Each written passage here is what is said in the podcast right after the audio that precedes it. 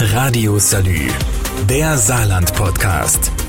Das bewegt uns hier und heute. Mit Jörg Hector.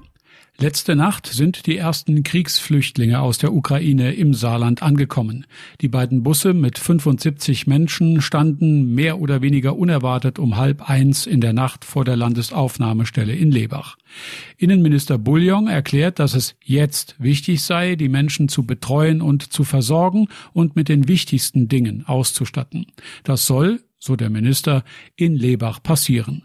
Das Ankommensverfahren erklärt der Saluja Landrat Patrick Lauer. Wir haben in enger Abstimmung mit dem Land jetzt ein Verfahren besprochen, wie es ablaufen wird. Dazu gehört eben, dass Sie in dem Willkommenszentrum, das jetzt äh, in unserem Landkreis in der Landesaufnahmestelle in Lebach eingerichtet worden ist, sich melden, damit die Menschen registriert werden können, damit sie auch getestet werden können und damit wir den Menschen dort auch ein Impfangebot machen können. Denn äh, auch das, was in der Ukraine als Impfstoff vorgehalten wird, entspricht nicht den Standards, die wir uns vorstellen, üblicherweise. Wie es dann weitergeht, ist aktuell noch nicht zu 100 Prozent geklärt. Vielleicht müssen die Flüchtlinge aber auch erst einmal ein paar Tage haben, um zur Ruhe zu kommen, bevor sie dann in eine dauerhafte Unterkunft umziehen.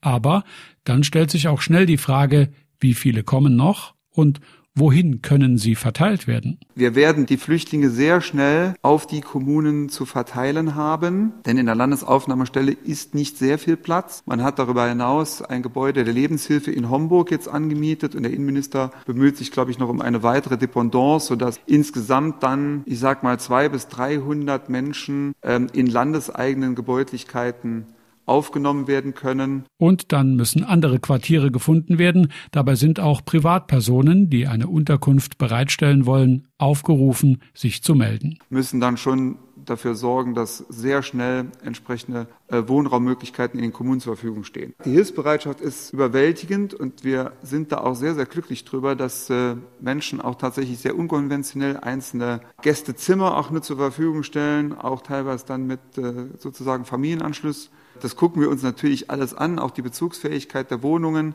Das haben die Gemeinden jetzt schon übers Wochenende komplett gemacht, um zu gucken, wo kriegen wir die Menschen unter. Und ich kann jetzt sagen, für den Landkreis Saarlouis glaube ich, dass wir ad hoc jetzt drei bis 500 Menschen werden unterbringen können, ohne größere Probleme und ohne Turnhallen oder größere Gemeinschaftsunterkünfte überhaupt in Anspruch nehmen zu müssen.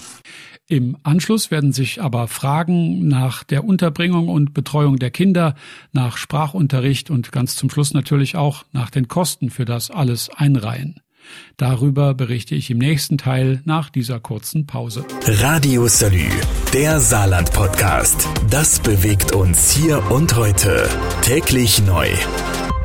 Mit Jörg Hector. Letzte Nacht sind die ersten 75 Flüchtlinge aus der Ukraine an der Landesaufnahmestelle in Lebach angekommen. Das Land reagiert schnell mit der Registrierung der Menschen. Rechtzeitig dazu sind unter anderem vom Bund Gerätschaften geliefert worden, um etwa die für die Erstregierung notwendigen Fingerabdrücke abscannen zu können. Möglicherweise haben Flüchtlinge keine Papiere mitnehmen können. Innenminister Bouillon sieht sich gut gewappnet für die Ankunft der Flüchtlinge.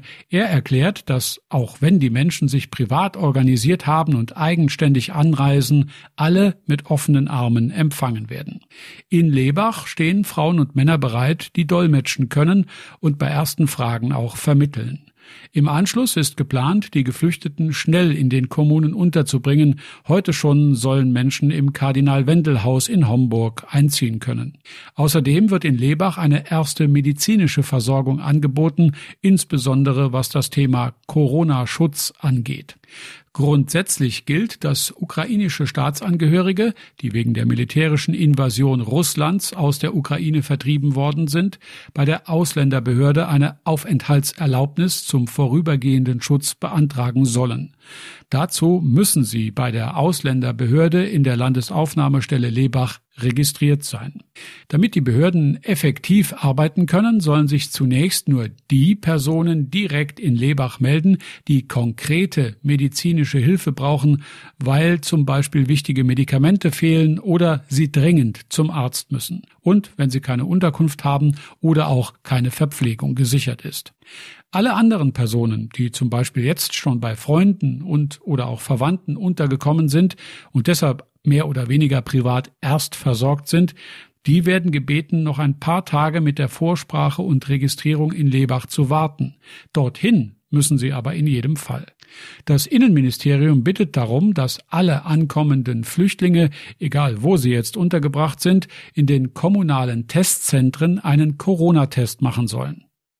Wie es mit den Kindern weitergeht, wie sie betreut werden oder ob sie in die Schule müssen und wer die Kosten für die Flüchtlingsversorgung übernimmt, ist mein Thema im nächsten Beitrag gleich. Radio Salü, der Saarland-Podcast. Das bewegt uns hier und heute. Täglich neu. Mit Jörg Hector. Der Krieg in der Ukraine hat die ersten Flüchtlinge zu uns gebracht. Ein Bus mit 75 Menschen ist in der Nacht in Lebach angekommen. Die Menschen werden dort registriert, geimpft und möglichst zügig auf kommunale Quartiere verteilt. Das alles hat Vorrang. Das ist jetzt wichtig. Noch nicht in den nächsten Tagen, aber relativ zügig wird die Frage nach den Kosten aufkommen und wer was bezahlt.